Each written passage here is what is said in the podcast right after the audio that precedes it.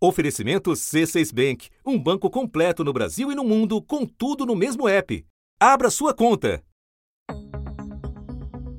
A história do boi bombeiro, lembram dela? Tá de volta. Por obra da ministra da Agricultura.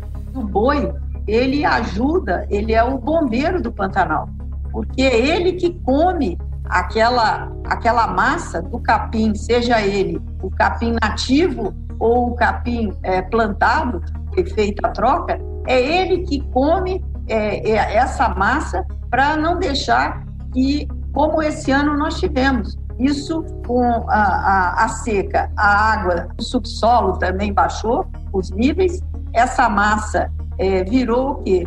Um material altamente combustível. O presidente da República e o ministro do Meio Ambiente endossaram e aumentaram a declaração de Tereza Cristina, criticada por entidades ambientalistas. O coordenador do MAP Biomas, que é um projeto que reúne especialistas nos biomas, destacou que a fala da ministra carece de embasamento em fatos. A gente não deveria estar tendo fogo, então, no Pantanal, porque o rebanho bovino no Pantanal ele vem crescendo desde o início dos anos 2000 até agora cresceu mais de 30%. Então, não teria razão para que é, a gente tivesse então tendo esse, esse fogo imenso. A razão porque nós estamos tendo fogo é porque temos o clima propício, tem material combustível, mas essencialmente porque tem alguém colocando fogo onde não deveria estar colocando nesse momento.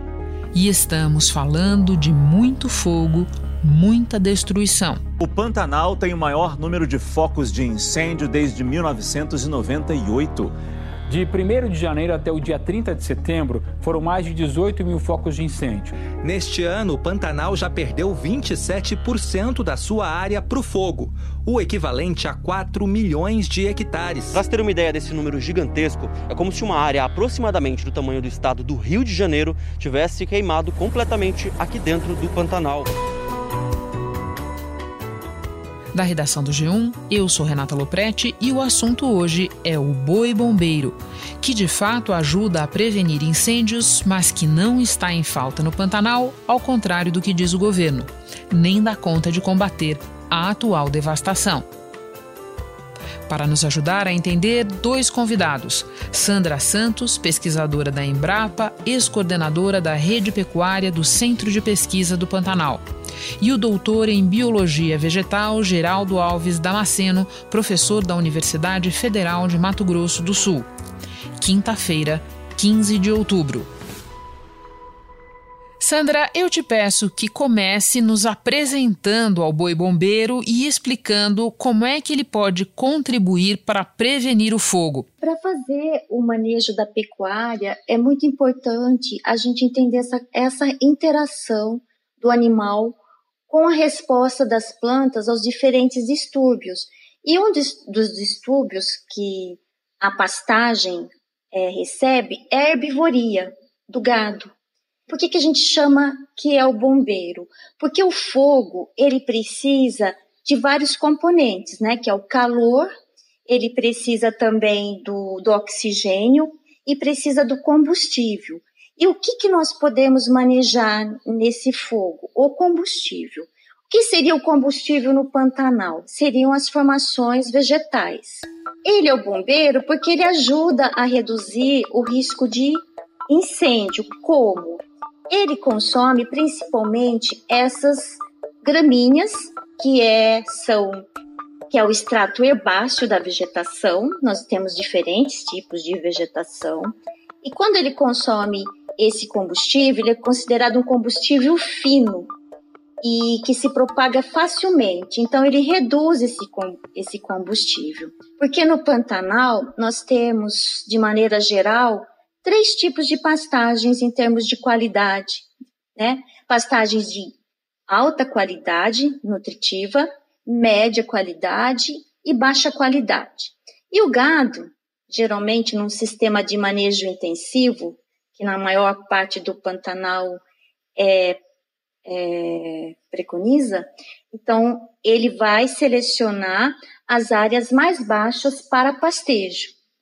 E aí, nesse pastejo intenso, o que, que acontece? Essas áreas já são mais úmidas e tem pouco combustível, se torna uma barreira natural Então, isso a gente já presenciou, que o, que o fogo ele chega até essa área e aí se tem essa barreira natural e ele não se propaga. Sandra, uma das explicações oferecidas para o quadro atual é que os pantaneiros teriam deixado de criar gado em algumas áreas que alagavam e que hoje, nesta seca histórica, estão com muita biomassa acumulada. Faz sentido para você? Sim. O que, que aconteceu?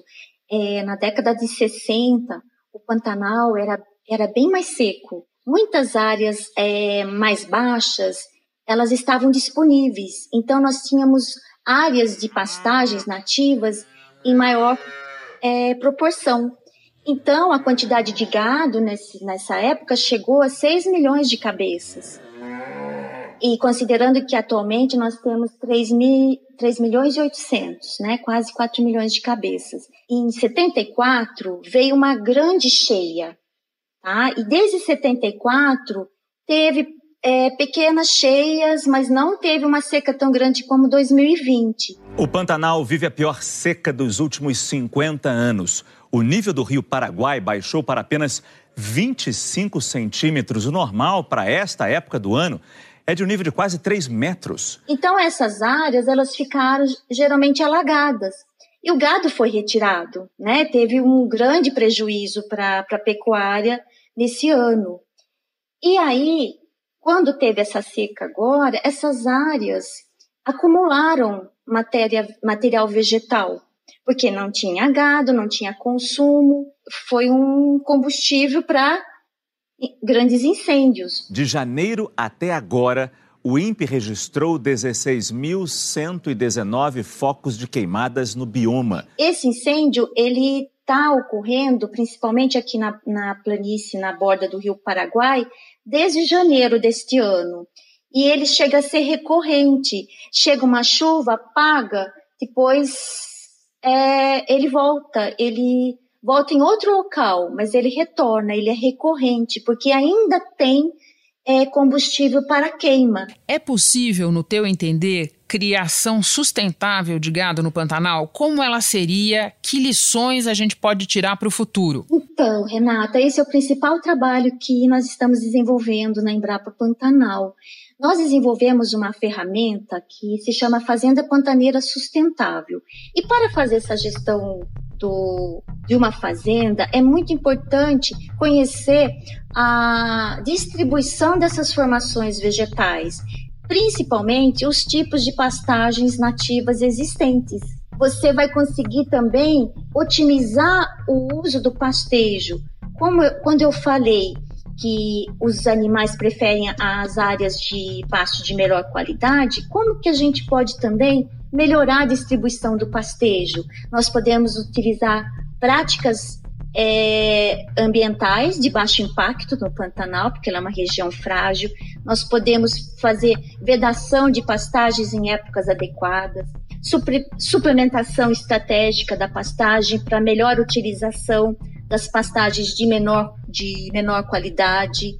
Nós podemos fazer uma melhor distribuição dos bebedouros, dos coxos, de uma, de uma melhor distribuição também das invernadas, é, em relação à proporção dos, das formações vegetais. O proprietário, quando ele conhece essa distribuição das formações vegetais, principalmente as pastagens, ele vai é, fazer prevenção contra grandes incêndios. Sandra, eu termino com uma pergunta sobre fogo. Segundo uma investigação da PF, incêndios que acabaram devastando mais de 20 mil hectares do Pantanal, em Mato Grosso do Sul, começaram em quatro fazendas de grande porte, duas delas supostamente com criação de gado. Segundo a Polícia Federal, a devastação passou dos limites das fazendas e atingiu uma área total de cerca de 33 mil hectares incluindo áreas de preservação permanente. É possível uh, identificar a origem, o local dos focos e onde houve o provável início dos incêndios. A principal suspeita é que, nesse caso, houve o uso indevido do fogo para a limpeza das pastagens. O manejo do fogo, num ano com uma seca como a que nós estamos enfrentando, é recomendável? É seguro? Não, de jeito nenhum. É, nós temos todos os critérios técnicos para se fazer o uso da queima prescrita. Nós é, nós temos que saber fazer gestão. Então, nós temos que conhecer é, quando usar, como usar. Por exemplo, usar sim o fogo para manejo, nós podemos, mas saber quando, como, onde. O, o, usar o boi também como nosso aliado dentro da capacidade de suporte, do crescimento da planta, da resposta da espécie forrageira nativa-chave. Então, nós temos que conhecer essa resposta. O Pantanal, para cada propriedade, ela é diferente uma da outra.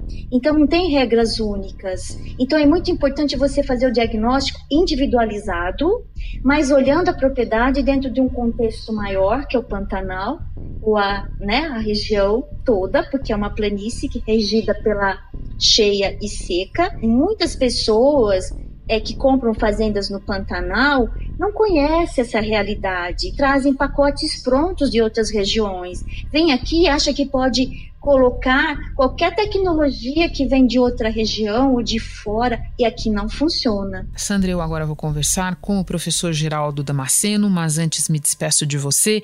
Muito obrigada por compartilhar a tua experiência, o teu conhecimento conosco. Bom trabalho. Ah, muito obrigada, Renata. Geraldo, você estuda as dinâmicas de inundação e de fogo no Pantanal. Pode explicar como elas se relacionam? O que a gente tem é, você tem a, a, os períodos de inundação, é, eles têm, eles criam uma dinâmica na, na, na, biota, né, principalmente na vegetação, que é o que eu estudo, que é, você tem uma zonação da, da, das espécies em relação às áreas que inundam mais, que inundam menos, né? E é, nos períodos de seca, quando você tem o fogo, o fogo ele é, interfere nessa dinâmica que existe em relação à inundação. Ele vai mudar, às vezes, as espécies de lugar, né? espécies que têm preferência por um determinado lugar. Quando você tem evento de fogo, elas, elas vão é, é, ficar em lugares mais altos. Você vai ter assim uma diminuição do número de espécies nos lugares mais baixos, porque o, o, o fogo vem e mata um conjunto de espécies, depois vem a inundação e mata aquelas que são beneficiadas pelo fogo. Então tem tem toda uma dinâmica relacionada com as duas coisas no Pantanal, né? E aí, a, o resultante disso, em, em, alguns ambientes, é a sabanização, ou seja, o ambiente fica mais aberto. À medida que você tem o fogo passando em lugares que tem bastante gramíneas e tal, ele elimina algumas espécies arbóreas, e depois vem a inundação e elimina aquelas que o fogo é, acaba promovendo. Entendo. Agora, a ministra Tereza Cristina não só destacou as virtudes do boi bombeiro, como defendeu a ideia de que se houvesse mais gado no Pantanal, o desastre deste ano poderia ter sido evitado. Faz sentido isso? Essa expressão do boi bombeiro é foi uma, uma expressão cunhada por um, um colega nosso, né?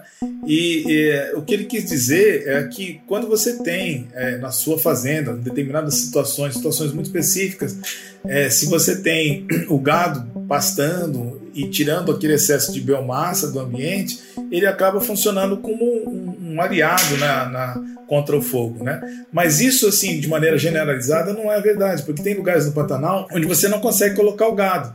Né? Por exemplo, naquelas áreas mais próximas do Rio Paraguai, ali, onde tem grandes áreas de inundação que produzem muita biomassa, né? os lugares que mais produzem biomassa no Pantanal são os que mais inundam e os, e os que mais pegam fogo.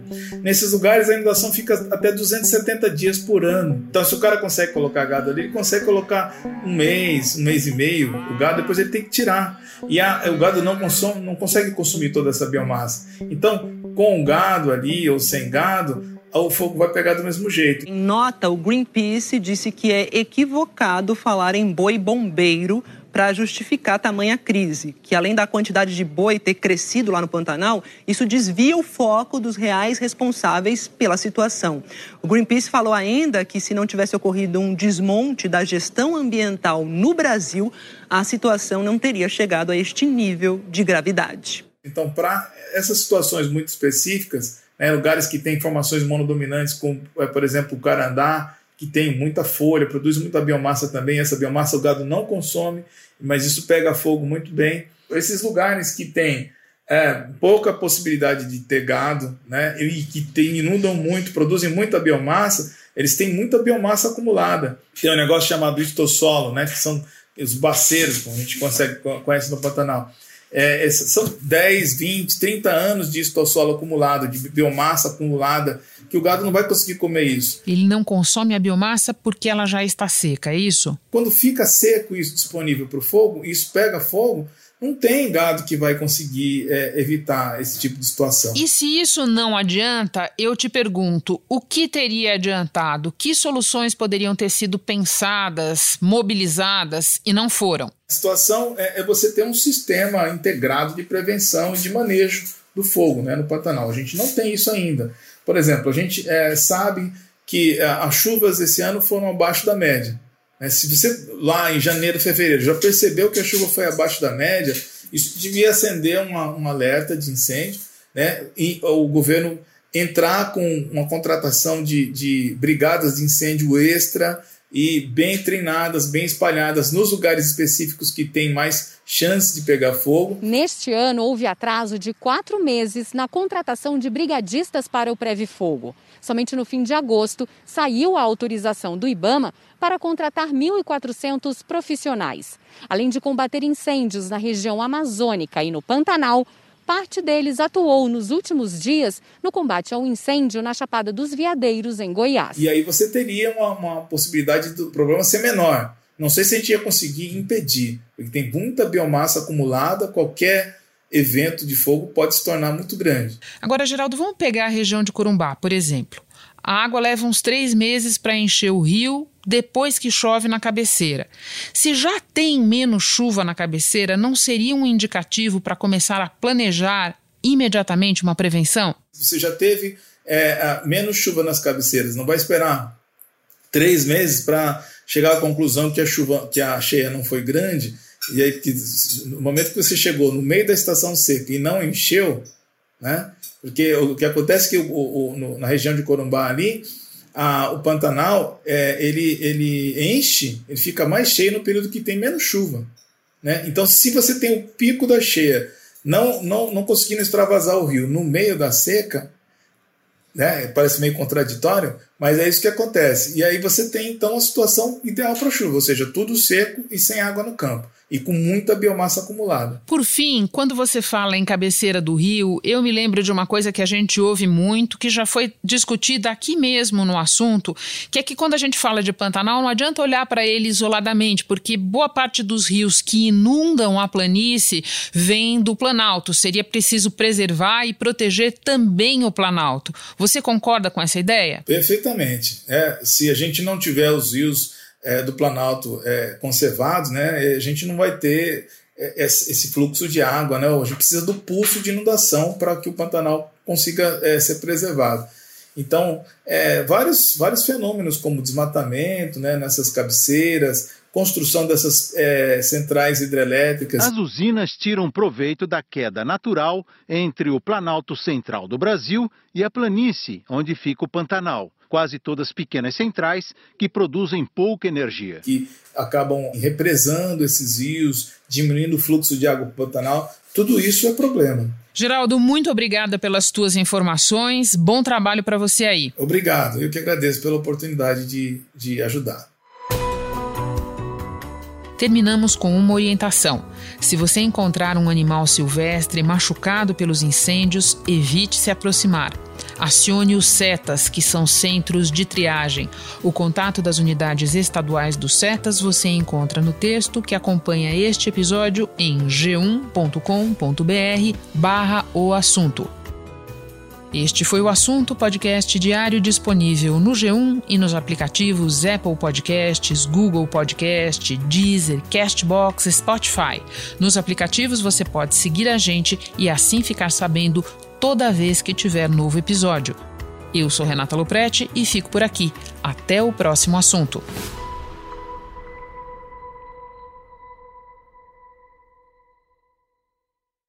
Você no topo da experiência financeira que um banco pode oferecer. Escolha um banco completo no Brasil e em qualquer lugar do mundo. Abra sua conta no C6 Bank.